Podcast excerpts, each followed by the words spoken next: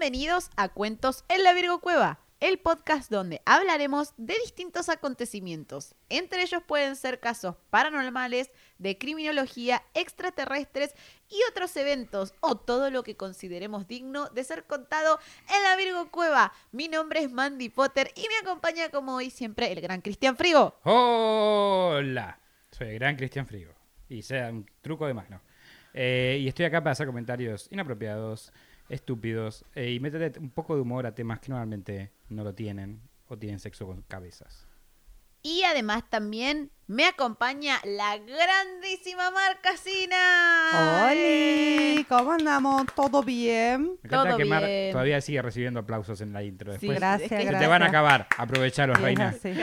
Sentilos. Mi momento. Es porque esa es la novedad. Eh, ¿Cómo anda, Mar? ¿Todo bien? Excelente. ¿Vos qué tal? Bien, todo bien. ¿Ustedes cómo andan en sus casas? Contéstenme. Bien, Mandy. Mal, Mandy. Del orto, Mandy. Mandy. Déjenme los comentarios que me encanta leerlos. Y vamos a anuncios rápidos, ¿les parece? Antes de Claro seguir que sí. con ¿Qué la va- segunda ¿Qué va a pasar? ¿Qué planes tenés para el domingo 30? El domingo 30 voy a estar acá montadísima en la Virgo Cueva en vivo, especial de Halloween, para que compartamos juntos. Vamos a estar acá con la Cristina Frigo montada, la marcasina, así que los esperamos a ustedes del otro lado. Vamos a estar leyendo sus comentarios, así que préndanse el domingo a las 17 horas, domingo 30 de octubre. Chicheña. Además, si quieren tirarle unas chirolas a la Virgo Cueva, una, una donación para pagarle un sueldo a Marcasina, les dejamos abajo en la caja de descripción nuestro link de sponsor, donde pueden donar a voluntad lo que ustedes quieran por este entretenimiento que les llevamos a sus hogares. Aceptamos alimentos no perecederos, gracias. También. Y Me este, gusta la polenta. Vamos a, a- a hacer una sección de saludos cada programa a todos los que hayan donado. Así que donen. Y cuéntenos hasta ahora cuál viene siendo su Virgo cuento favorito. Sí, tal cual. Su Virgo cuento y su Virgo cuentito. Claro que sí. Perfecto. Bueno, voy a terminar con sus hermanas de suplicio. ¿Vas a acabar Claro que sí. como Jeffrey? Siempre. Sí. Ya se pone emotiva todo así. Sí, está llorando, mira. Sí, por la nariz estoy llorando. El bariquino. ¡Oh, el mariquí, abuela! ¿Dónde pusiste mariqui lechado? Vamos a seguir en el capítulo anterior, previously on Cuentos en la Virgo Cueva. Habíamos conocido la infancia y la adolescencia y un poco de la adultez de Jeffrey Dahmer. Si se lo perdieron, se lo vamos a dejar acá enlazado para que puedan ir a conocer esta primer parte.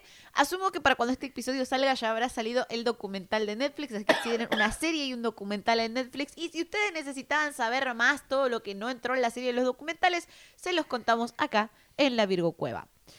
Retomando, la última vez Jeffrey había tirado su maniquí que lo había mantenido en estado de enfriamiento y ahora Cool empezó a ir a saunas gays donde drogaba a las, sus amantes, así podía hacer con ellos lo que él quisiera y controlarlos de la manera que quisiera, pero lo terminaron expulsando. Deja de, de- de drogar a la gente y querer Claro. abusar de ellos. Me encanta porque fue como que le dijeron Jeffrey, Jeffrey, vos y cuando todo se cortó cuando la ambulancia del SAME atacó y salvó a una de las víctimas de la droga.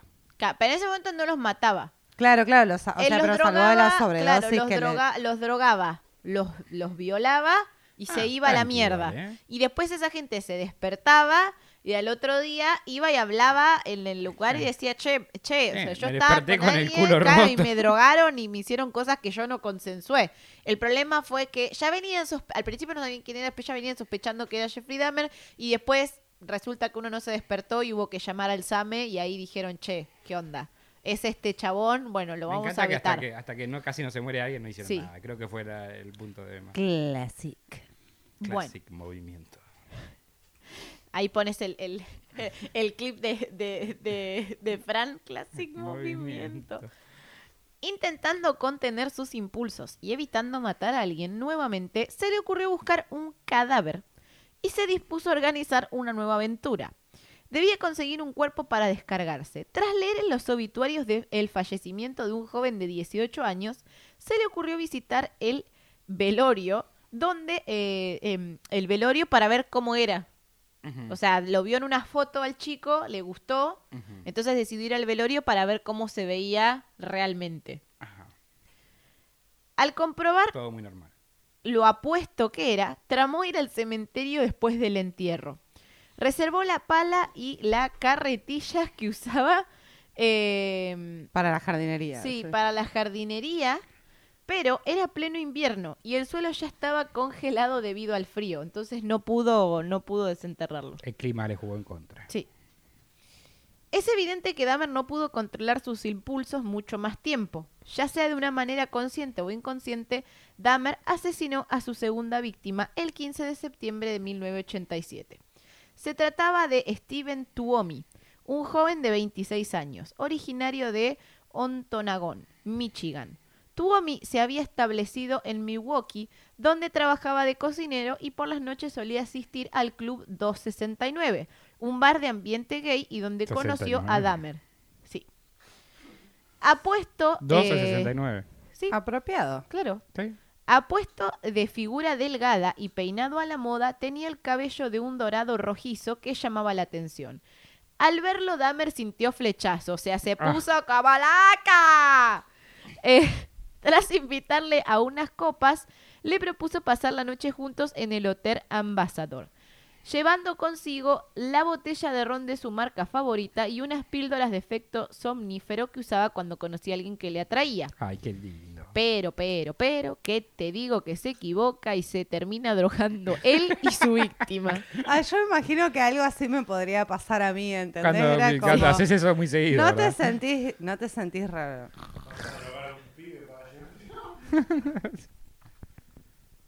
Al despertarse por la mañana, observó extrañado que Tuomi estaba tumbado de espaldas, con la cabeza colgando del borde de la cama.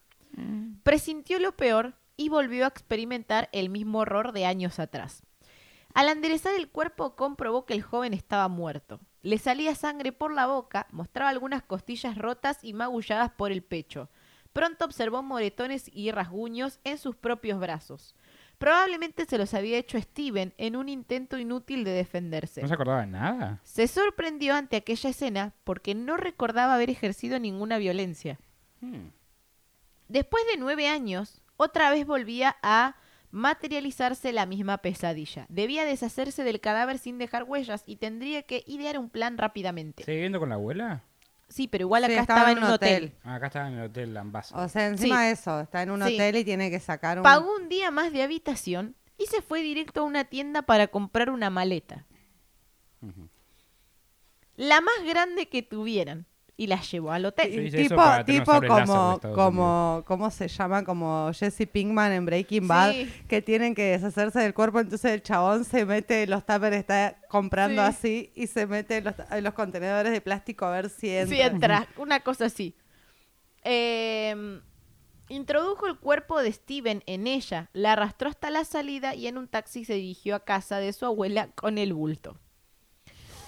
Y el cadáver en una El maleta. cadáver en una maleta. Lo peor es que, dato de color, en un lugar decía eh, que eh, el taxista lo ayudó a subir la maleta y le dijo, eh, ¿qué llevas acá? ¿Un muerto? ¿Un muerto? Y Dahmer le dijo, sí, y se cagaron de la risa y terminaron de poner la maleta y se fueron. Y era como, Claro, sí. sí, señor.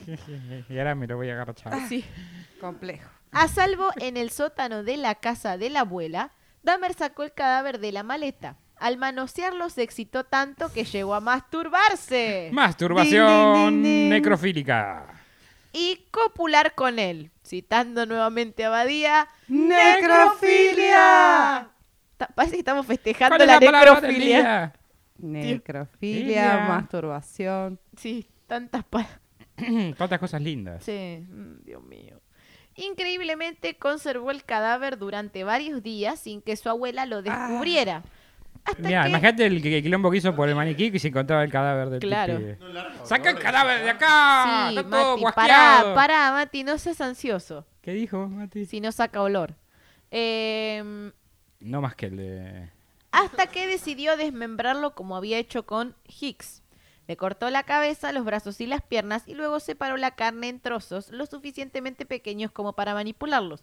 Guardó los restos en tres bolsas para deshacerse de ellos. Solo se quedó con la cabeza, que puso a hervir como un preparado con lejía hasta blanquearla para conserva- conservarla.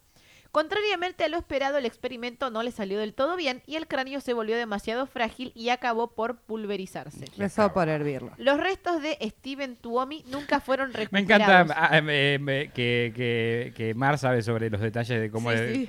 Cuando de alguien cuerpo. quiere un cráneo, no, no, deshacerse un cuerpo no, no es lo mismo. Cuando a alguien le gusta la taxidermia un poco y le interesa tener un cráneo de algún animal y le encontrás el animal y todavía no coso, no, tengo un cráneo de un gato y de una rata. Y Claro que sí. historias. Nada, me- me gustan los, los, los cráneos. Bueno, está bien. Y ¿Quién no soy yo para de jugar? un humano, pero bueno, tenés Soy- que hacer soy- un. Soy cosplayer, me gusta disfrazarme de dibujitos y videojuegos. ¿Quién soy yo para jugar? Por eso, o sea, ya estaban muertos, no los maté, pero bueno, necesitaban tratamiento y el, y el mejor fue con lavandina, que es la lejía, Sí. y, y sol. Hervir no, porque Tomar te sol. lo hace mierda. Sí, digamos. claro. Bueno.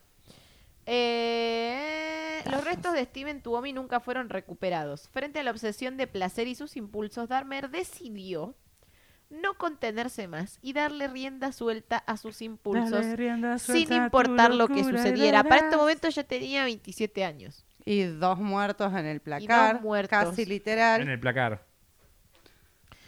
Por las noches la ciudad de Milwaukee cobraba vida en, las, en la eh, segunda calle. Decía segunda street, es segunda calle. Second Second Street. Street. Eso. Segunda calle. La única calle de Milwaukee que cobraba vida. Circus Se la vi de Phoenix, Phoenix Club 219 y más tarde el afamado bar La Cage. ¿Cambió el número del club ese? No, no, era, había uno que era 269, ¡Qué pero confusión! sí. ¿A cuál vas? ¿A 269 o 219?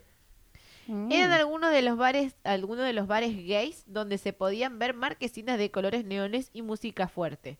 Jeffrey Dahmer tenía la costumbre de recorrer aquellas calles los sábados por la noche, su día de descanso. Escogía algún bar y se sentaba en la barra concentrado en sí mismo. Solía quedarse hasta el cierre, parecía totalmente inofensivo. Tal vez un hombre introver- introvertido y solitario cuando iniciaba... Momento, mocos. La necrofilia. No, No, o sea, se sentaba ahí, se tomaba algo, además él en la suya, como siempre, como cuando miraba tele. en Claro, re- en- con la mirada desconectada ahí mirando al horizonte. Sí. Em, Pensando cómo fui tan gil. claro, sentado en la esquina pensando cómo fue tan gil. Cuando iniciaba una conversación era amable, a veces incluso ingenuo, y su timidez resultaba atractiva. Por esa extraña combinación de chico desválido, mitad niño, mitad hombre. Era un hombre al que te, eh, al que te venían ganas de cuidar, como había manifestado su vecina Pamela Bass más adelante. En ocasiones llevaba puestos eh, unos lentes de contacto de color amarillo. Este es un dato de color que yo podía dejar afuera, pues cosplayer. Eh, para emular al emperador Palpatine, el gran malo de la saga La Guerra de las Galaxias, en el retorno del Jedi. Jeff se identificaba con este personaje. Claro que sí. Fantaseaba con tener su mismo poder para someter a sus víctimas en el afán de poseerlas. Él iba de casa, no iba a ser amigos. ¿Sabes que no había entendido Star Wars? A ver, a ver, vamos a ver la película hasta que la entiendas. Tenía una obsesión con el regreso del, del Jedi y con El Exorcista 3. Bueno, cuando veas la serie vas a entender mucho. Claro, vas a entender muchas cosas. Gracias a que hoy estamos acá. Ah. Hacia 1988 su mayor debilidad eran los menores de edad. ¡Qué restauración! Ah. Nunca pensé estar diciendo esto. Se sentía seguro con ellos y se manejaba con astucia para que confiaran en él.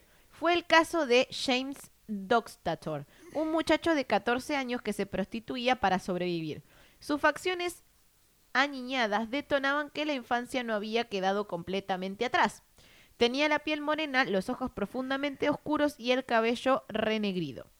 Dahmer compre- comprendió enseguida que no representaba una amenaza y que si se mostraba amigable lograría obtener de él lo que deseaba. Le propuso pagarle 50 dólares para tener sexo oral y el chico estuvo de acuerdo. Era enero. Dahmer vivía con su abuela. Sabía que tendría que ser extremadamente cauteloso para que no se diera cuenta que llegaba a casa acompañado. A invitar a la fiesta. Por lo tanto, decidió que, que se quedarían en el sótano de la vivienda para eludir así cualquier reclamación de Catherine, que era su abuela. De catering, che. ¿Preparaste el catering para el prostituto?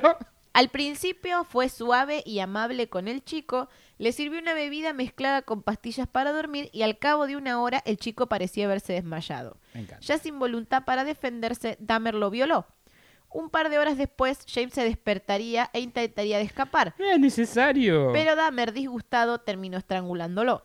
La mañana siguiente de concretar su tercer crimen, Jeff desayunó con su abuela como si nada hubiese sucedido. Catherine pronto se marcharía para asistir a misa, igual que todos los domingos, y él aprovecharía su ausencia para deshacerse del cadáver. Cuando regresó al sótano y contempló al chico, se excitó. Obviamente. Entendió que no quería separarse de él y lo mantuvo escondido. Lo retuvo una semana hasta que no tuvo más remedio que deshacerse del cuerpo porque el olor de la descomposición empezaba a ser inaguantable. Y la abuela se empezaba a quejar de que había mal olor Menos en mal que el no iba nunca sótano. al sótano. No. Usó ácido para separar la carne de los huesos, luego enterró los restos deshechos y, pulvo- y pulverizó los huesos. Sin embargo, en sus posteriores ataques no procedió del mismo modo. Había llegado marzo de ese mismo año. Richard Guerrero, un chico negro muy delgado, afrodescendiente prefiero decir, de 22 años con apenas 3 dólares en los bolsillos, se encontraba en el bar de Phoenix. Dahmer tenía un olfato especial para reconocer a los más vulnerables y le ofreció la misma cifra que a su víctima anterior para pasar la noche juntos. La oferta le pareció tentadora y Guerrero la aceptó. Esta, vez Dahmer se arriesgó un poco más, haciéndolo pasar a su habitación mientras su abuela dormía. Nuevamente Dahmer le invitó una bebida con somníferos disueltos. Richard quedó inconsciente y fue estrangulado. Era su cuarta víctima. Por la mañana Dahmer también bajó a desayunar con su abuela y cuando ella se marchó volvió a la habitación para abrazar al cadáver durante unas horas. Después lo descuartizó y limpió la escena. La desaparición de Guerrero fue denunciada y los periódicos locales publicaron la noticia. Incluso su familia contrató un detective privado, pero la búsqueda acabó en la nada. En abril de 1980...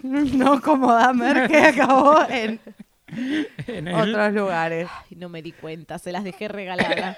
Con Es razón. que se- encima yo no dije nada y él hizo... No, es que él se empieza a reír. Y Mati también. Tienen 14 años, Sí, no boludo, puedes decir acabó. 14 años. No puedes ir a acabar sin que piensen en Pero en el contexto tiene sentido. Dios mío. En abril de 1988, Ronald Flowers, Flowers, de 25 años, intentaba poner en marcha su coche, que estaba estacionado en la Second Street. El motor no arrancaba por culpa del condensador. De Al- flujo. Al observar la escena, No podía volver a... no podía volver a ¡No su puedo época. volver a mi línea de tiempo! Dahmer creyó tener la suerte de su lado y le propuso ir en taxi hasta su casa para buscar dos cables de arranque. Luego regresarían a reparar el automóvil. A, a Flowers le pareció una buena idea y accedió. Dahmer necesitaba una excusa para poder dormirlo y le invitó a tomar un café en la cocina. Enseguida el invitado percibió un extraño cambio de actitud en esa insistencia para que lo bebiera. Como Dahmer se impuso, logró drogarlo y luego abusó de él. Aquella noche, Catherine no podía dormir e inquieta comenzó a preocuparse por los ruidos que provenían de la planta baja. Insistentemente le preguntó a su nieto con quién estaba, por lo que Dahmer se vio obligada a, aban- a abandonar el plan de asesinar a Flowers. Entonces arrastró el cuerpo hasta la calle y lo dejó en la acera. Ronald tuvo suerte, a pesar de que terminó ingresando en el Hospital General del Condado sin saber cómo había llegado a urgencias, de seguir con vida. Ajá. Claro, suerte de seguir comida porque se llevó la... Se lo violaron, Sí. punto. Lo drogaron, lo violaron, o sea. Y el auto seguía ahí roto. Sí, Claro. porque le faltaban los 1.21 gigawatts para volver a su, a su línea de tiempo. Capaz que Dahmer tuvo buena onda y le dejó la varilla, este, ¿De para... plutonio? No, no, la varilla con la que engancha. Ah, con la que engancha Claro. el rayo. Durante el verano de Es la versión 1988. más turbia de futuro que vi. Basta. No le hagas eso a una de mis películas. Sí, no, favoritas, basta, por Dios. favor. La abuela de Dahmer se sintió molesta con su nieto y le pidió que se fuera. Observaba en él un comportamiento extraño y los malos olores de la habitación la preocupaban. Eh, el rechazo de la abuela afectó a Dahmer.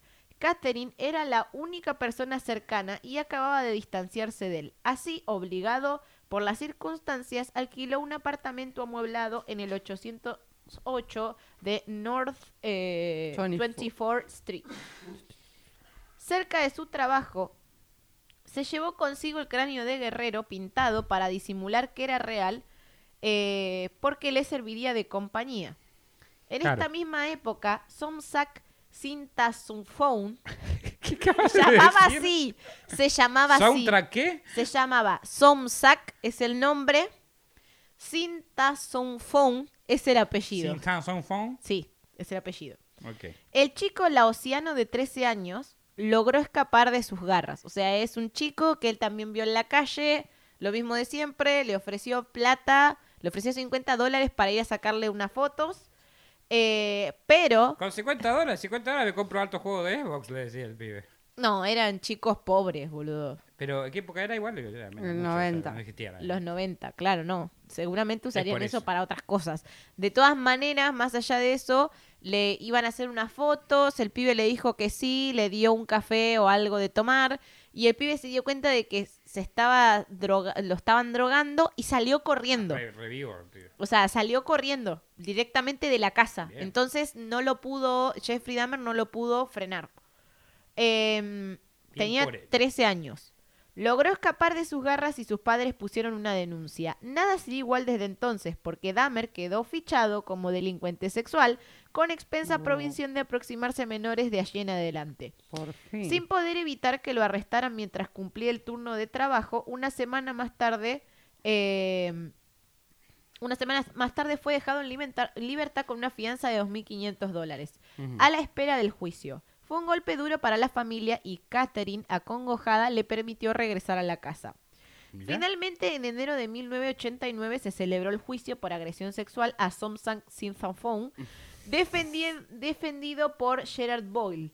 Dahmer se mostró arrepentido y manifestó el deseo de cambiar de vida. Pese a las muestras de arrepentimiento, el, juez lo declaró culpable de asalto sexual en segundo grado y por atraer al menor con fines inmorales. La sentencia definitiva se dictaría unos meses más tarde, el 23 de mayo de 1989. Hasta entonces el acusado permanecía con su abuela.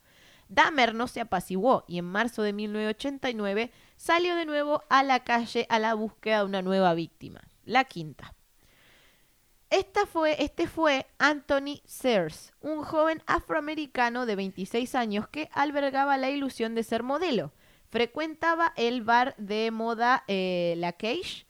Aquel sábado de marzo decidió retirarse temprano porque al día siguiente tenía previsto celebrar la Pascua con su familia.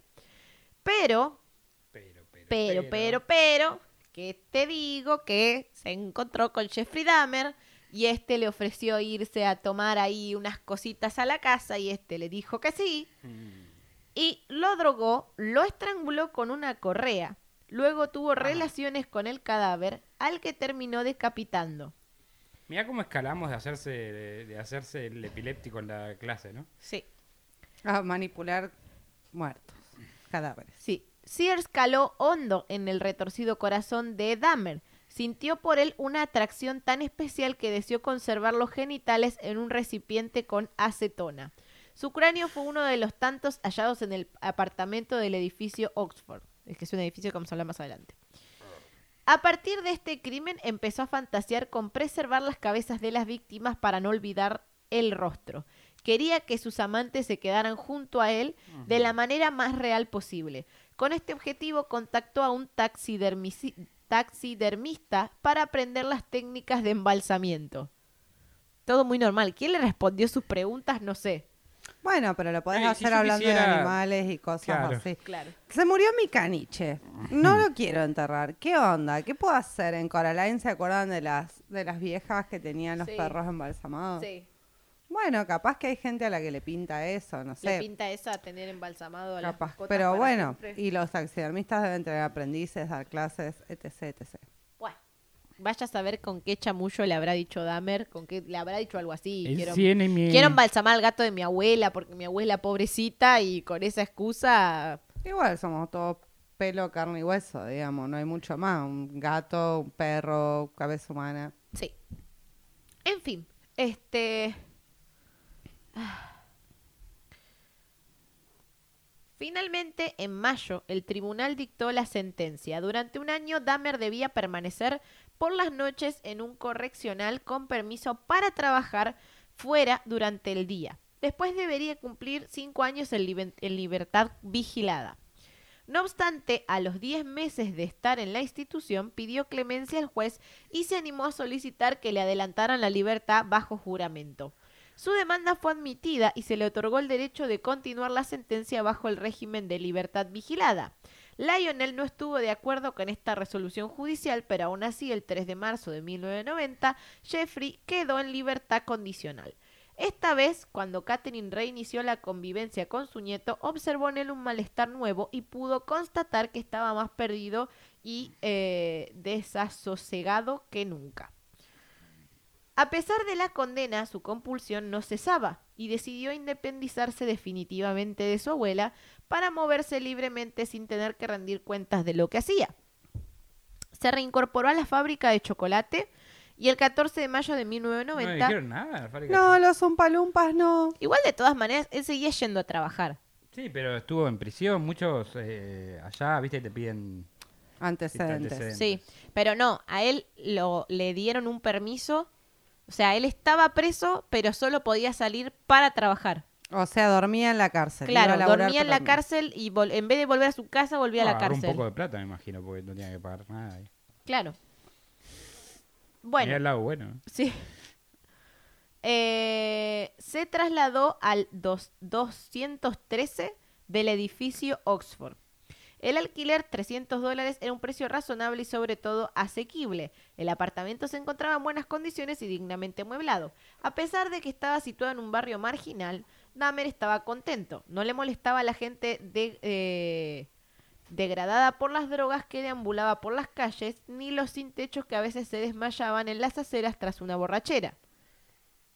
Por el contrario, la vigilancia policial en el barrio era escasa y eso le beneficiaba. Eh, Dahmer conoció a Raymond Lamont Smith, también conocido como Ricky Biggs, un afroamericano de 32 años con aspecto de culturista que había llegado recientemente a Milwaukee. No, pensaba, no pasaba desapercibido, trabajaba vendiendo su cuerpo y su figura era muy cuidada. Se conocieron en Club 219 y se convertiría en su sexta víctima. Fue para este crimen que Dahmer compró la, cama, la cámara Polaroid. La cama de agua. No, la, ca- cámara. Polaroid. Para tomar fotos del proceso de desmembramiento con la pretensión de que estas imágenes Este fabricaba su propia prueba en su contra. claro, solo, le ayudaran a recordar su cuerpo hasta los mínimos detalles y jamás olvidarlo. Además, se quedó con el cráneo, que luego pintó con un aerosol. Era más arrestable que la mierda este Sí. pibe. El 14 de junio de 1990, Dahmer conoció a Eddie Smith, apodado El Jeque, en el ambiente gay. Tenía 36 años y se vestía como Donna Summer, la cantante de música disco. Actuaba con desparpajo e irradiaba una simpatía contagiosa. Era la séptima víctima elegida por Dahmer. La desaparición de Eddie supuso un gran golpe para la comunidad gay de Milwaukee. Todos lo conocían y se preguntaban dónde se había metido. La familia inició una búsqueda desesperada y su hermana Caroline se encargó de, pagar, de pegar carteles por el barrio con su fotografía. El encabezado del cartel decía Se busca. Sorprendentemente, Caroline recibió una llamada anónima en la cual una voz desconocida le comunicó que Eddie estaba muerto y que era inútil buscarlo. Horrorizada, sin saber qué decir, atinó a preguntarle a su interlocutor cómo lo sabía, y este le contestó porque yo lo maté. El 2 de septiembre del mismo año fue la última vez que se vio con vida a Ernst Miller. Este joven de 22 años, oriundo de Chicago, trabajaba de camarero en Milwaukee. Ah, ahorraba dinero para matricularse en la escuela de danza ya que soñaba con llegar a ser bailarín profesional. Por desgracia, que el 2 de septiembre se cruzó con Dahmer frente a una librería y fue seducido con él cuando llegaron al apartamento. Eh, Dahmer se dio cuenta de que le quedaban solo dos píldoras y que no quería eh, y que no serían suficientes para doparlo. Entonces modificó su plan. Fue por detrás con un cuchillo en la mano y le cortó el cuello con violencia. Mm. Fue un corte preciso en la carótida. Aprendió esto Hola, en sus carótida. años en el ejército. Era su octava víctima. La atracción hacia Ernest fue tremendamente intensa y Dahmer necesitaba quedar unido a él de un modo más profundo. Por eso, esta vez no le bastó con desmembrarlo ni conservar el cráneo como trofeo. Las fotografías tampoco colmarían sus anhelos. ¿Qué- qué? Deseaba una unión indivisible y Ah. debía entonces de comer su carne. Claro que sí. Lógico. Claro. Sí, eh, esa era el- ahí íbamos. No importaba que después lo iba a cagar, pero... Ubicación. Cuatro. Pero los nutrientes. Claro. No, pero esto era como una unión angelical, no sé. En su mente. Tenerlo con él para siempre. Claro. un- En Ah. su, en su cuerpito, en su fibra. Sí, este tipo no entiendo cómo todavía no lo agarraron. Así O sea, podría vivir. Agarraba a todos en las víctimas en el mismo, mismo casi Sí. mismo bar. Lo que pasa es que también eran marginales en un barrio, o Eran sea, marginales, sí. zona comunidad gay Sí, en Milwaukee. en un barrio marginal donde la policía casi no está presente, así que Y encima a- afroamericano. afroamericano gay, dos O, los minorías. agarraba él o los No. agarraba la gorra, digamos. Doble bingo tenía. Sí. De no me interesa la policía. Eh, así podría vivir a través de él y no se separarían. Para este propósito, escogió los antebrazos y retiró los bíceps. Guardó una porción en el congelador y reservó un trozo para la hora de la cena. Lo cocinó con entusiasmo hasta obtener un exquisito manjar que comparó con un filet miñón. No. Fue un ritual inolvidable, inspirado en un amor insano. Dahmer se acababa de convertir en caníbal. Este fue eh, el caso de David Thomas, un afroamericano de 23 años que el 24 de septiembre de 1990 se encontraba en el Grand Avenue Mall, un centro comercial en el barrio de Weston, Milwaukee, después de invitarlo a tomar un exclusivo cóctel de esos que hacía la, la. Dahmer. Sí, El Dahmer se llamaba el cóctel ese. Sí, se dio cuenta enseguida de que no quería matarlo, porque no le atraía lo suficiente. Ay, lo salvó no estar suficientemente bueno. Decidió dejarlo en, liber- en libertad cuando se despertase, pero a pesar de su primera intención, le dio miedo que lo denunciara. Entonces, por las dudas, lo mató. Claro, fue como... Y bueno, Por si acaso. por las dudas. Por las dudas te mato. Desde su apartamento, la vecina Pamela Bass llegó a escuchar los gritos de Jeff, diciendo, ¿ves lo que me obligas a hacer? Jeffrey, besos. y decidió acercarse. Apoyó el oído en la puerta y le preguntó a su vecino qué sucedía, pero Dahmer le dijo que estaba... eh, La tele. Pero que me obligas a hacer por no estar suficientemente bueno. le dijo que estaba ocupado y le pidió que se fuera. Lo que iba a hacer en ese momento era hervir el cuerpo y limpiarlo con Soilex, que es un limpiador, es el limpiador que usaba para limpiar los huesos. Mira. Se trató de un corto... eh, luego se encontró con Curtis Straucher, que apenas eh, tenía 17 años y era un activista gay. Tenía el proyecto de convertirse en modelo y se sintió halagado cuando Dahmer lo invitó a posar. Y obviamente le ofreció los 50 dólares de siempre. Además, Mm. necesitaba el dinero. No hay inflación en esa. Pero es fácil imaginar lo que pasó. Dahmer lo estranguló y no solo conservó el cráneo, sino también las manos y el pene. Su cabeza fue recuperada por la policía. Tenía como yo muñecos penes, digamos. Repisas Sí. llenas de penes. Sí.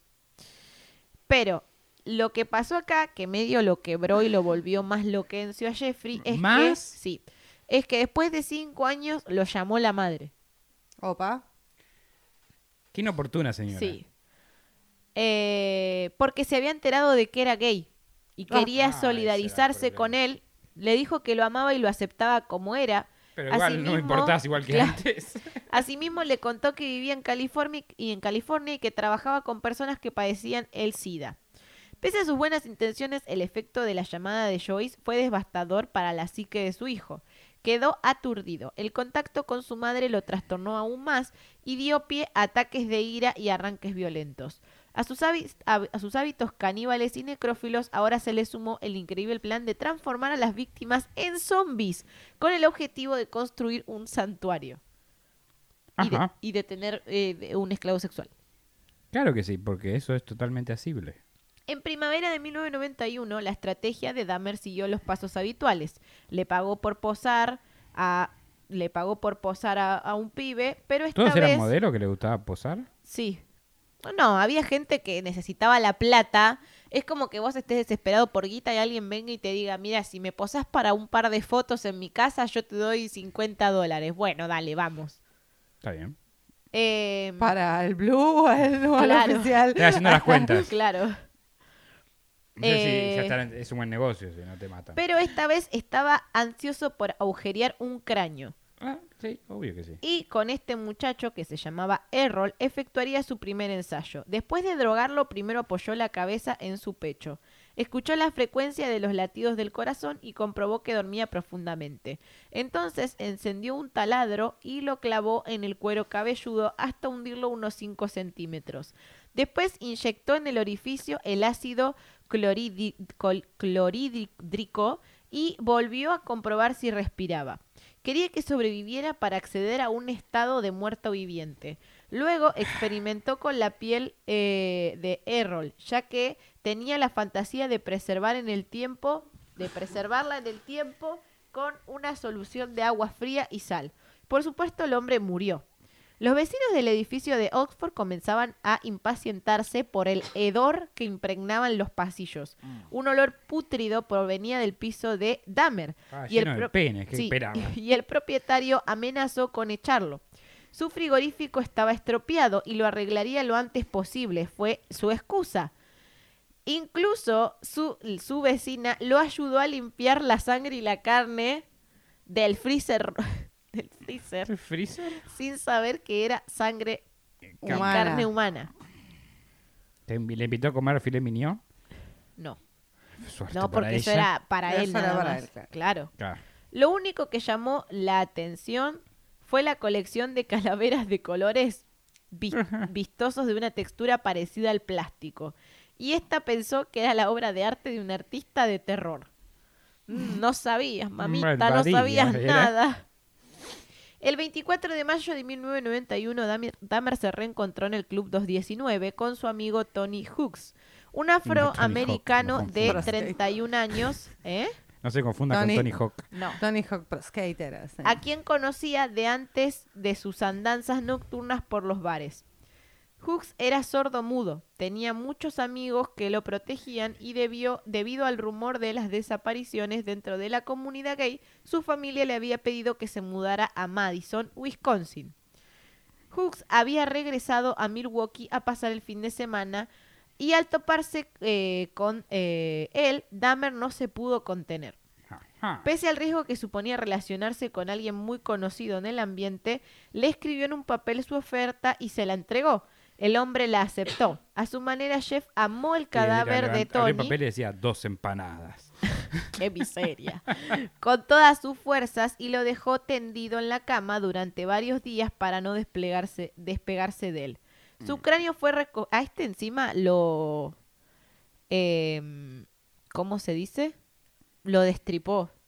Lo desmembró y lo destripó. Es como que... Era como esto de levantar ese día, digamos. Sí. Su cráneo fue recuperado posteriormente y la eh, identidad se llegó a demostrar gracias a muestras dentales. Claro. La desaparición de Tony aumentó la preocupación en el vecindario y su imagen se añadió a la lista de homosexuales que eran buscados por amigos y familiares. La comunidad gay estaba en estado de alerta y vigilante, pero Dahmer estaba fuera de control. Su ansiedad no le, no le ¿Cuánto daba tregua. ya? tregua. Terminamos capítulo anterior con un muerto, creo. Ya, ya, ya no sé, vamos por el de- décimo, onceavo, no sé. Va, va unos cuantos. Debía juntar esqueletos y calaveras para hacer realidad su nuevo proyecto de trasfondo espiritual que le permitía acceder a un estado de trascendencia. O sea, él quería hacer un altar, un altar y poner todos sus trofeos en el altar. Y ahí iba como a estar realizado. No, porque después querés otra cosa. Y siempre es así. Después empiezas a hacer sushi con partes humanas. El 27 de mayo de 1991 conoció a Conerak Sin Tan Son Phone.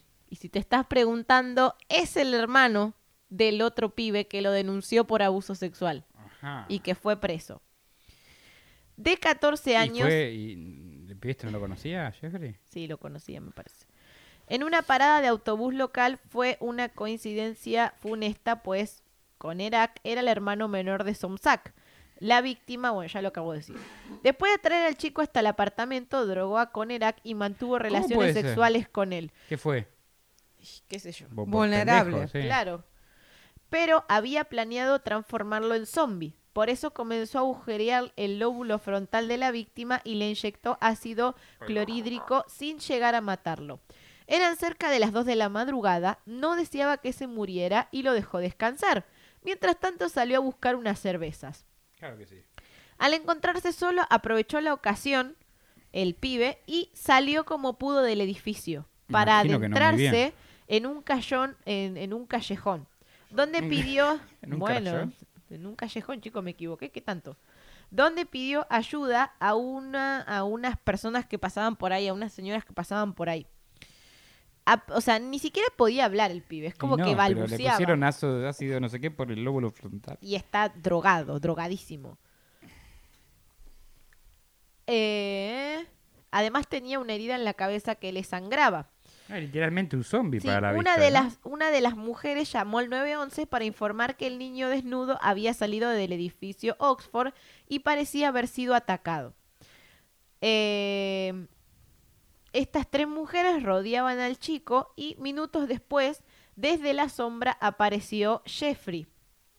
Se presentó a los oficiales para aclararles que el joven era su novio de 19 años. Y si ves la foto, ni en pedo parece de 19 años.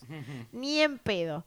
A pesar de la alarma de las tres mujeres, todas afroamericanas, los agentes minimizaron la gravedad del suceso y dieron unos por genios, supuesto que se trataba de una disputa entre homosexuales pervertidos y consideraron que sería mejor no involucrarse. Claro que no. De manera que acallaron a las mujeres, que por el color de su piel no se merecían su mayor atención, y eh, decidieron hacer una visita al departamento de Jeffrey Dahmer. Mm.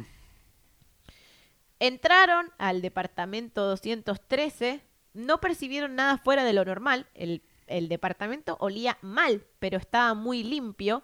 Constataron que la Eso ropa... ya fuera de lo normal. Sí, constataron que la ropa de Conerak se encontraba doblada y colocada en el sofá. Había un par de fotografías suyas en las que estaba semidesnudo. Por su parte, el hombre, eh, o sea, Jeffrey, se disculpaba por el disturbio que había causado su novio, porque él decía que era su novio y que era mayor de edad. Claro que sí. Y les, Identificación no le prometió, pidieron nunca, ¿no? sí, y les prometió a los agentes que no se volvería a repetir. En ese mismo momento, el cuerpo de Tony Hughes se estaba descomponiendo en el suelo del dormitorio de al lado, al lado de la cama. Como no lo vieron, la actuación de los oficiales aquella madrugada fue muy poco responsable. O sea, fue, en realidad fue negligencia policial. Total. Además, no saber que hay un delincuente sexual en ese edificio y que es él, digamos. Sí, no sé si sabían que era ese edificio, pero no te pa- primero se renotaba y era evidente que ese pibe no tenía 19 años. Y segundo, era un segundo altamente comprobable simplemente preguntar, pedirle la identificación y preguntar antecedentes y ahí se iban a dar cuenta que tenía eh, eh, libertad condicional por haber sido acosador de menores. Y si preguntabas a quién acosó y le pedías la identificación Era el hermano. pibe, era el hermano, o sea, tipo, es como que Mucho. Nada. La policía creyó simplemente, simple y llanamente la coartada de Dahmer. Los agentes no querían formar parte de una discusión doméstica semejante y salieron del apartamento. Así que, así fue como directamente Dahmer terminó em, ahorcando a este chico y fin. Tipo, Capo. Sí, te- mira, con todo lo que venís contando que, que hizo Dahmer, creo que lo que más me da repulsión y asco ahora es el accionar de la policía. Sí. Porque el chabón obviamente no, no está bien, el tipo es un desastre y es un asesino, pero la policía, el sistema, el sistema es... O sea, es más, lo agarra la policía en- con su primer cadáver en el auto, todo desmembrado, y dice, bueno, pibe, volví a tu casa. Pero yo lo puedo llegar a entender en ese caso porque en ese momento Dahmer tenía 18 años. Claro. Y vos por ahí no pensás que un pibe de 18 años es capaz de matar a alguien. Como que vos lo Y ves separarlo y ponerlo en y bolsita. claro, vos lo ves y aparte Dahmer les había dicho a la policía que no se podía dormir porque había problemas en sus casas porque Claro. sus papás estaban divorciando. Dio Entonces pena. vos un pibe a las 3 de la mañana que va a tirar la basura y decís, bueno, capaz que este pibe quiere una excusa para salir de la casa por lo que... ¿Cómo será la casa de este pobre pibe? Uy, bueno, le pongo una advertencia, una multa y lo dejo ir. Pero ya a esta altura, o sea, no revisaron nada. Y aparte de eso, ves a un chabón en una situación re rara No con un hablar. menor de edad que no puede hablar. O sea, tipo, pe- mínimo pedir identificación y, pe- y fíjate quién. Llevarlo a un hospital. Llevarlo a un Claro, hospital llevarlo tiene a un un agujero en hospital, la tiene un agujero en la cabeza, ¿entendés? Mínimo. Pero en Estados Unidos no, no puedo pagarlo así. Claro, ese es el tema. Pero el tema es que era oriental y era gay. Ya está, no se iban a meter en algo de gays. Él usaba la doble, la doble negativa para la policía de chupar un huevo. Nada, el tema es que igual después apareció en las noticias que este chico había desaparecido. Entonces la El señora hermano, que ¿no? llamó a la policía eh, volvió a llamar para preguntar qué había pasado ese día y le dijeron que no había pasado nada, que solamente era un problema entre una pareja gay, pero que igual iban a mandar a alguien a hablar con ella para que se quedara tranquila. Obviamente nunca mandaron a nadie y quedó en la nada. Cuando esto se podría haber recontra evitado, porque los demás yo entiendo, vos no sabés quién es, eh, son relaciones ocasionales donde vos te vas con alguien que no sabes quién es y nadie sabe a dónde estás y nadie sabe con quién vas en una época donde no existía la tecnología y no le puedes mandar la ubicación a ningún amigo como ahora y yo lo entiendo, pero en este momento, dale, la policía estaba ahí, lo podría haber evitado. Si hubiese hecho su trabajo, mínimo, pedirle la identificación a Dahmer y fijarse los, los antecedentes. antecedentes, ya, eh, ya- ya están haciendo su trabajo y no, no había que esforzarse mucho, chicos. Dahmer cometería una serie de asesinatos más. En un viaje a Chicago para celebrar el Día del Orgullo Gay, conoció a Matt Turner, eh, de 20 años, otro joven afroamericano que anhelaba ser modelo. Dahmer compró billetes de autobús eh, y regresaron a Milwaukee. Una vez en el edificio de Oxford, siguió los pasos de siempre. La decimocuarta víctima murió estrangulada el 30 de junio de 1991. Luego le cortó la cabeza, la envolvió en una bolsa de plástico y la colocó en el congelador. Fue la primera vez que usó un barril azul de 220 litros que había adquirido recientemente para sumergir el, el torso en ácido. El La miedo. Sí. El miedo y el pánico de la comunidad gay no paraban de aumentar, ya que cada día temían no volver a ver a un amigo o incluso desaparecer ellos mismos. Tenía miedo de SIDA y de este loco también. Había un Esa depredador, época, esa es la época. claro, había un depredador de la comunidad, pero lo que no tenían en cuenta es que estaba entre ellos. O sea, como que no se les ocurría que podía ser Qué raro que el hermano del que abusó no dijo nada cuando desapareció el hermano. En el mismo... Y capaz que lo dijo, es que no saben qué contexto, porque el Claro. pibe estaba en una parada de bondi por el barrio y Sí, desapareció. Sí, Claro. puede que no supieran dónde estaba. Y además no sé, de eso, pero- y más allá de eso, se supone que Jeffrey Dahmer en ese momento tenía libertad condicional, que alguien cada tanto lo vigilaba. Se O supone. sea, se supone, ¿no? Nunca sucedió. También, De sí. hecho, si hubiese pasado eso y la gente y los agentes hubiesen sabido que ese chico estaba en libertad condicional, posiblemente tenían que haber investigado un poco más. Siempre tenían que haber investigado sí. un poco más igual, pero, pero es como que dale.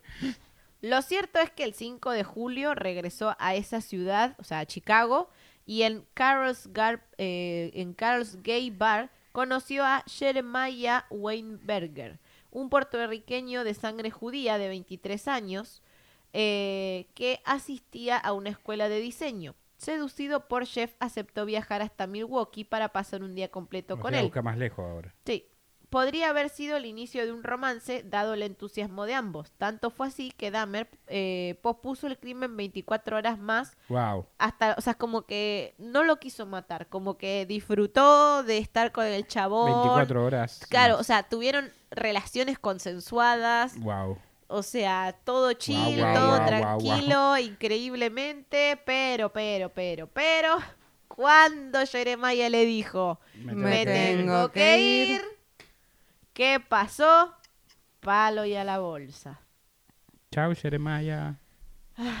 Le clavó un puñal en el corazón y le taladró el cráneo.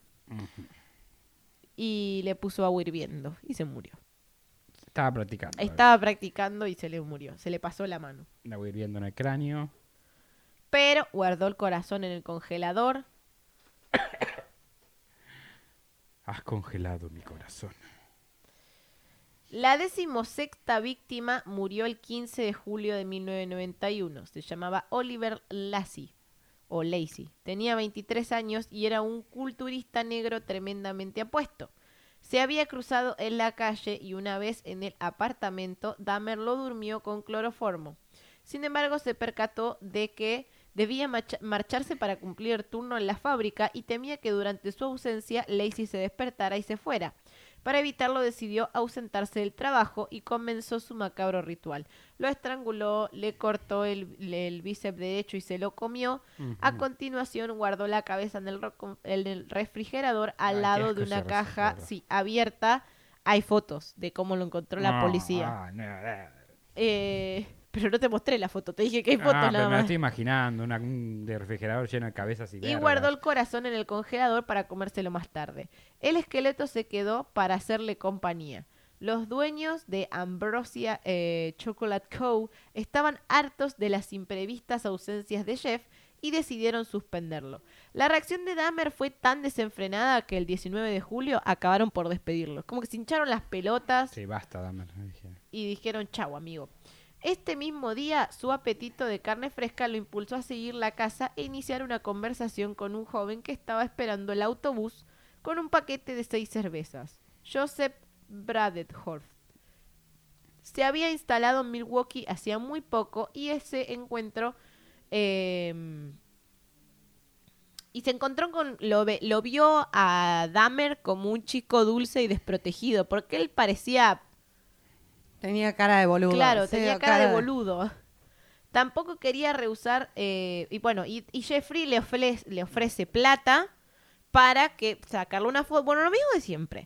Y este chabón no era homosexual, Ah, eh, era hetero, pero estaba sin trabajo y tenía tres hijos. Entonces aceptó el trabajo para con esa plata poder llevar algo de comer a su casa. Pero todos sabemos cómo va a terminar esto, ¿no? Me da bronca porque son tantas las víctimas que es como que se te, te vas re perdiendo en el medio de bueno.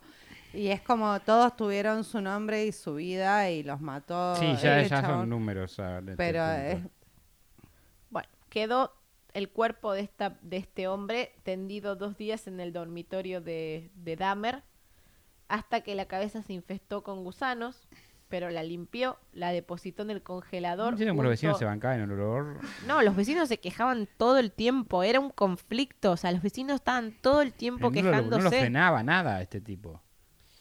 Eh, como asesino en serie, Dahmer tenía su propio modus operandi, que como ya vimos, primero eh, el filtreo, el hecho de elegir a la, a la persona más eh, vulnerable, eh, luego la bebida con los omníferos y las fotos pre-mortem. Una vez cometido el crimen le sucedían las fotos post-mortem, la necrofilia, los desmembramientos y el canibalismo, aunque siempre reservaba un margen para la improvisación. O sea, como que en todos hay Sí. una cosita diferente. Qué bien. Eh, la tarde del 22 de julio de 1991, Jeffrey Dahmer salió a buscar compañía. Sin dar muchas vueltas en un centro comercial, encontró a tres hombres y entabló conversación con ellos. Les ofreció 100 dólares por acompañarlo a su ¿A apartamento para posar desnudos en una sesión fotográfica. Bebían cervezas y lo pasarían bien. Solo uno de ellos aceptó la invitación.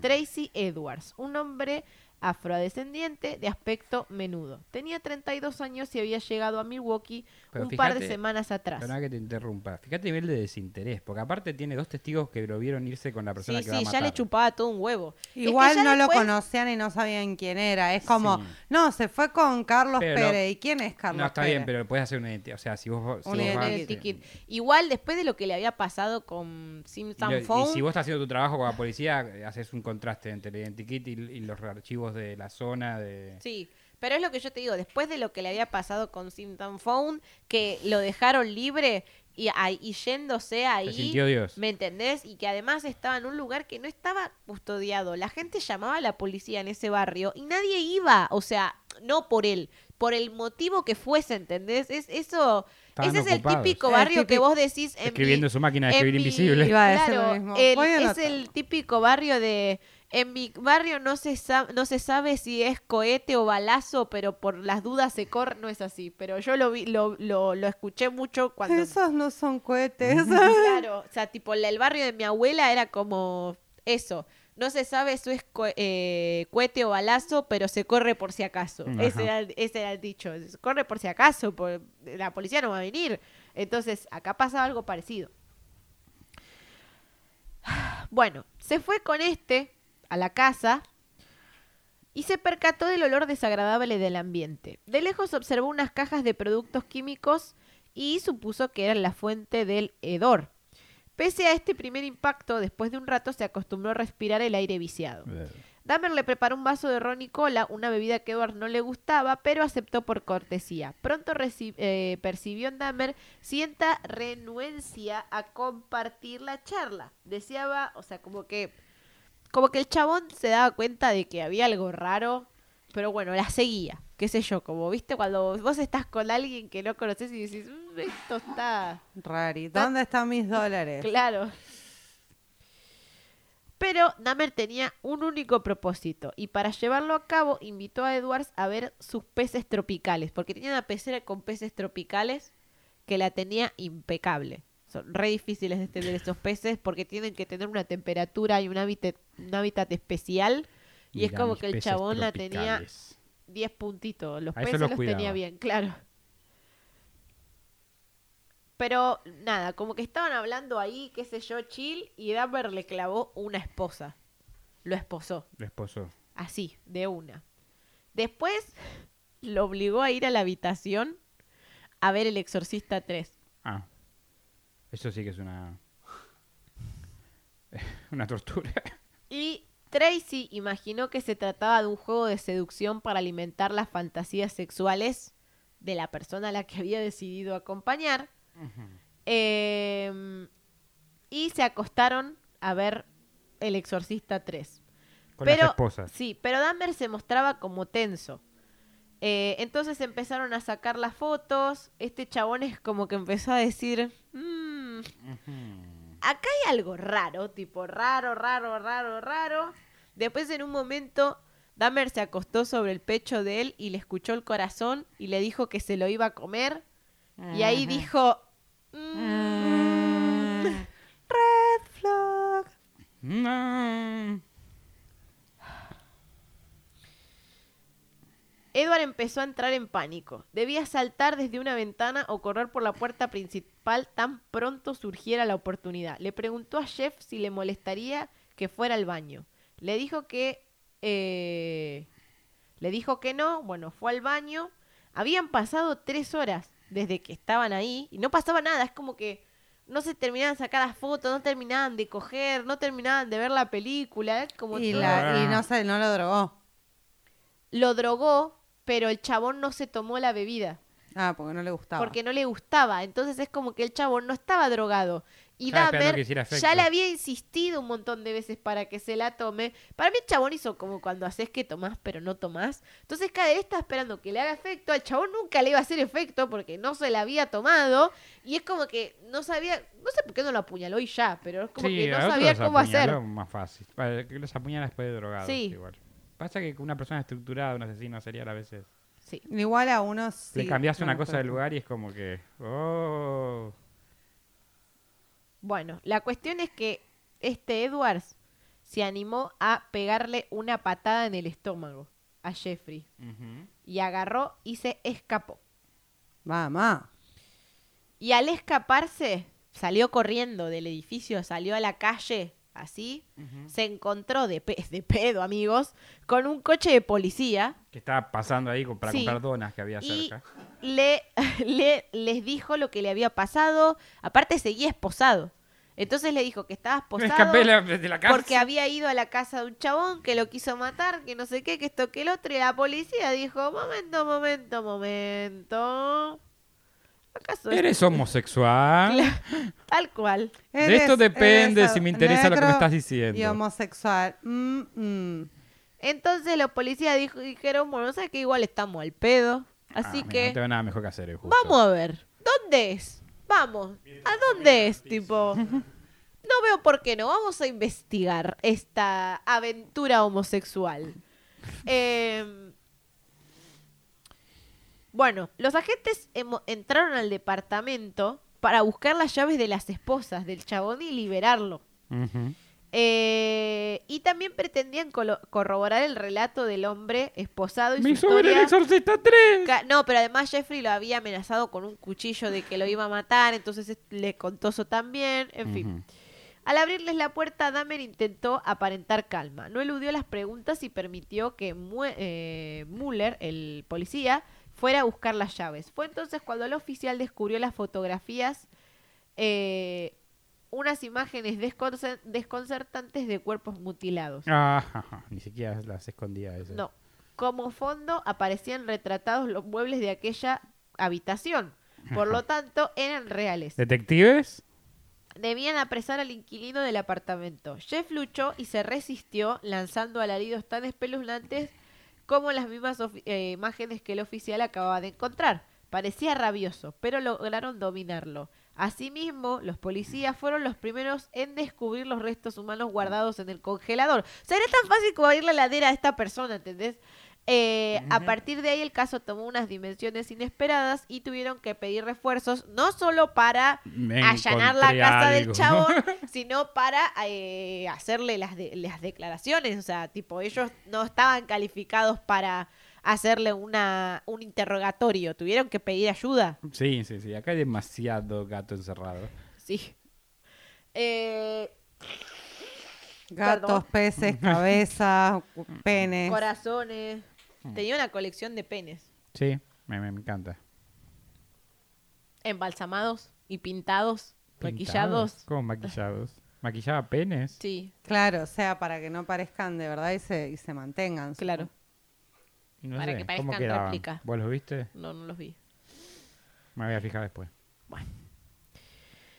Las Yo para sospechas. saber si me tengo que maquillar los Claro. pene o no, capaz. Bueno.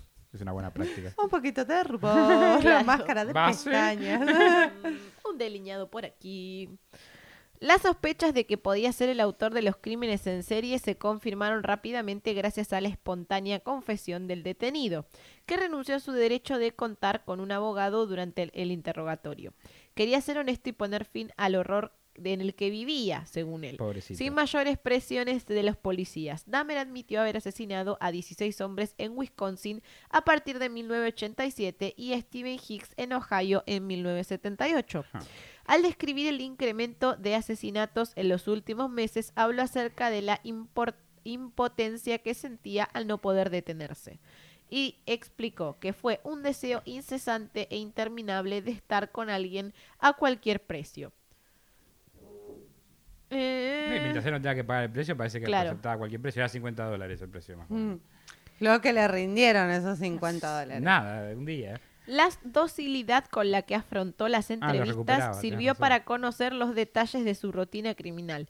Aseguró que la mayoría de las veces las víctimas estaban inconscientes antes de matarlas y que generalmente las estrangulaba con una correa o con sus propias manos, aunque en alguna ocasión había matado con un cuchillo.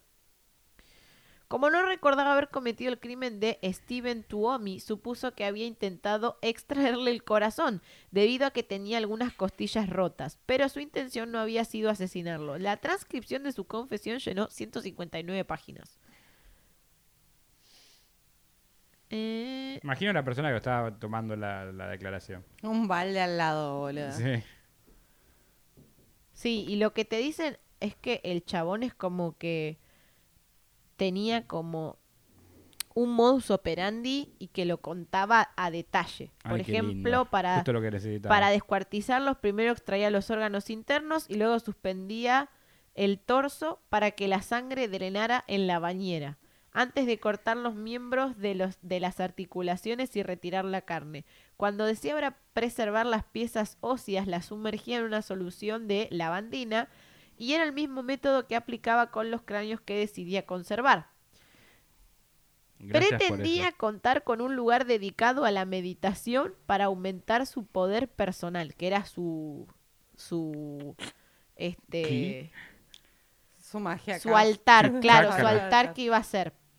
Si el arresto hubiera sucedido seis meses después, es lo que hubiesen encontrado, le Ajá, declaró a la Seis meses policía. terminaba de hacer el trabajo, más o menos. Tendría que mudarme y encontrar un lugar para poner todas mis posesiones. Eh, y después le preguntaron si tenía remordimiento y dijo que sí, que tenía remordimientos, pero que ni siquiera estaba seguro de si eran tan profundos. Ajá. Eh, Estoy sintetizando porque creo que yo rellené mucho porque a mí me interesaba, entonces yo Los datos de color. los datos de color, que es como que me parece más de lo mismo.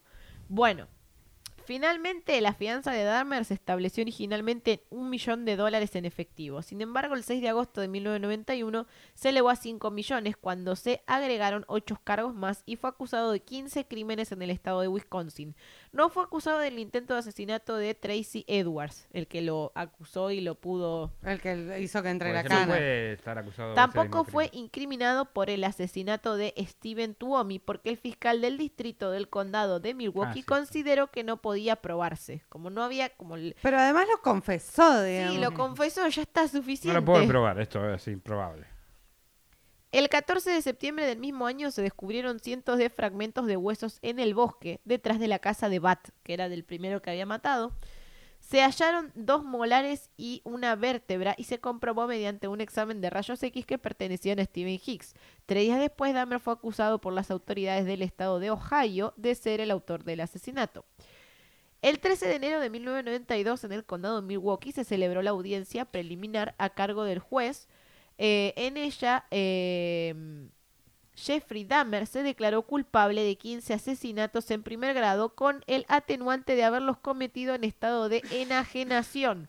Si bien, eh, o sea, como que trató de pasar como loco. Ajá. Y sí, yo le La creería típica. igual por, por todas las cosas. La inesperada declaración de Dahmer provocó que el juicio girase en torno a la controversia sobre el estado de salud mental en el momento de cometer los crímenes. Eh, desde la apreciación de la defensa, Dahmer parecía, padecía un trastorno que le impedía controlar sus actos homicidas y nadie dudaba de que a pesar de ello, este, o sea, nadie dudaba de que había algo ahí que no funcionaba bien y que había unas tantas patologías. Pero lo que se te intentó en esta parte del juicio comprobar era si realmente era un demente y no podía controlarlo y él no estaba consciente y él no estaba lúcido de lo que estaba haciendo o no. Entonces, acá va a haber psicólogos y psiquiatras que van a decir que sí, psicólogos y psiquiatras que van a decir que no, y fueron como que sí, que no, que sí, que no, que sí, que no. Que nunca se deciden. Pero para hacerlos el cuento corto, terminaron definiendo que no. Que, Que no, no, que- que no estaba demente. Claro. Ah, Quería que continuara. Eh, Dahmer era un hombre sano. O sea, esto lo dictaminó el juez. Era un hombre sano con control de sus acciones. Simplemente Y se sí. había esforzado por no ser detenido. Sus crímenes eran No el mucho. producto de la hostilidad, la ira, el resentimiento y la frustración. Solo quería procurarse placer sexual e intentaba escapar de la responsabilidad. Sin embargo, sabía de sus acciones. obvio, o sea, lo- hacía lo mínimo indispensable para no lo agarrara. O sea, si cualquiera quería agarrarlo, lo agarraba. O sea, si lo- se empezaba a investigar los asesinatos de esa zona y listo. está. El 15 de febrero de 1992 se conoció el veredicto del jurado. Después de cinco horas de deliberación se lo consideró culpable de 15 cargos de asesinato. El acusado no sufría un trastorno mental en el momento de cometer cada uno de los homicidios, aunque dos de los 12 miembros del jurado habían manifestado su disentimiento. El gran juez dictaminó que la acusación había sido probada y lo declaró sano. La pena de muerte no era opción en el estado de Wisconsin porque él pidió ir a pena de muerte, ir a la No, silla no, o... no, No, no, no. de muerte y era eso. y, eh, en Wisconsin no era legal, así que le dijeron, ¿sabes qué? Cagaste. No, rey. Te la Tipo, vas a comer preso. Y lo sentenció a 15 no le digas con- eso a Dahmer porque Sí. Se y lo sentenció a 15 condenas de cadena perpetua. El acusado tendría que permanecer más de 900 años en prisión y sería transferido a Columbia Correctional Institute en Portage, Wisconsin, para cumplir la sentencia. Debido a su historia criminal, las autoridades de la penitenciaría consideraron más seguro mantener al convicto aislado del resto de la población no carcelaria. Así, durante su primer año de encierro, permaneció en una unidad de confinamiento solitario para evitar el contacto con otros reclusos. Fueron meses muy duros para Dahmer, por lo que el siguiente año solicitó el traslado a una unidad donde pudiera desarrollar actividades de servicio e interactuar con otros convictos. Dado su buen comportamiento durante los primeros meses en prisión, su solicitud fue aceptada y fue transferido a la celda individual dentro de una unidad que recluía presos con problemas psiquiátricos. Hmm. Se está poniendo un asesino con locos. El retorno a la religión tuvo un efecto eh, positivo en él, creció en su interior un profundo deseo de conversión y pidió ser bautizado con la esperanza de acceder a un nuevo nacimiento gracias a la fe cristiana. No, con este fin, en la primavera de 1994 fue bautizado, sí, pero se considera religiosamente que fue al cielo. culo, yo hago lo que quiero y después pido, ay, me bautizan mis pecados. o sea, de- me- Pero viste que la religión dice que si Sí, vos te sé. arrepentís de tus pecados te- antes de morir, te, da- te disculpan y vas al cielo. Es muy Se conveniente. llama Sí. extrema unción. Igual tenés que estar Eso. realmente arrepentido. O sea, no sirve que digas, no, me rearrepentí. Tenés que estar realmente arrepentido. Me arrepentí, Claro. Dios, ¿eh? Ups, sí, Dios, pero estoy bueno. arrepentido porque me agarraron, porque si no seguiría matando. Jeffrey continuó con las actividades de servicio. Todas las mañanas, junto con dos compañeros, se dedicaba a realizar la limpieza de los baños del gimnasio de la prisión. Ah, todo esto una vez lo quisieron matar y lo apuñalaron acá, en el cuello, pero no lo pudieron matar. Ah, Eh, Ah, bueno, pero quería que lo maten, así que no, Sí. bien. Hacía tres semanas que llevaba a cabo aquella tarea con Jesse Anderson, un hombre blanco condenado por matar Ah, a su esposa, y con Christopher Scarver, un afrodescendiente que padecía esquizofrenia y estaba encerrado por asesinato. El 28 de noviembre de 1994, los tres reos se dirigieron a los baños para cumplir con la rutina pautada, salvo que aquella mañana los guardias que debían vigilarlos se ausentaron durante 20 minutos. Qué raro. El resultado era de esperar. Cuando regresaron encontraron a Dahmer y a Anderson tumbados en el suelo. Tras haber recibido una contundente paliza, Dahmer tenía la cabeza ensangrentada, terriblemente lastimada. Momento moco. Pero todavía estaba vivo, igual que Anderson. Fueron trasladados al hospital donde Dahmer falleció a las 9 horas y 11 minutos de la mañana y el otro murió dos días después. Mierda, que era Ah, poderoso el tercero de los reos que fue con ellos, porque los mató a los dos de a Sí. piña. Eh, Christopher Scarver había golpeado a sus compañeros con una barra de metal de 50 milímetros sustraída de la sala de pesas del gimnasio. ¿Hay razón? Más allá de... Sí, durante el juicio le preguntaron por qué lo había hecho y él dijo que Dios se lo había dicho. Claro que sí. Era el mejor lugar para estar aprisionado. Le dijo Dios que no creo que esté arrepentido, se pide matarle. Mandámelo, mandámelo. Dios le dijo, mira, ese pibe dice que no es está como que el chabón, yo el no chabón no sabía que había hecho Dahmer y se enteró, entonces le fue a preguntar, sacó del bolsillo una, un recorte de un diario y le dijo, ¿vos sos este? ¿Vos hiciste esto? Ah, y sí, Dahmer bueno, le dijo, sí. fuego. Ah, bueno, ahora eh, de- te voy a tener que matar. Y agarró y lo mató. así, sí. Igual está bien, qué sé yo. No me quejo. Eh, lo único que te digo que me da bronca porque él quería que lo mataran y lo terminaron matando. Darle el gusto me da bronca. Sí, estuvo dos años preso. No mucho. La verdad que no es mucho porque se murió en el 94 y ponele que estuvo preso, sí, desde el 91, que fue cuando cayó. No fue No. mucho tiempo. No sé si, o sea, más allá obviamente sin justificar, el chabón era víctima él mismo de un montón de patologías y de un montón de problemas.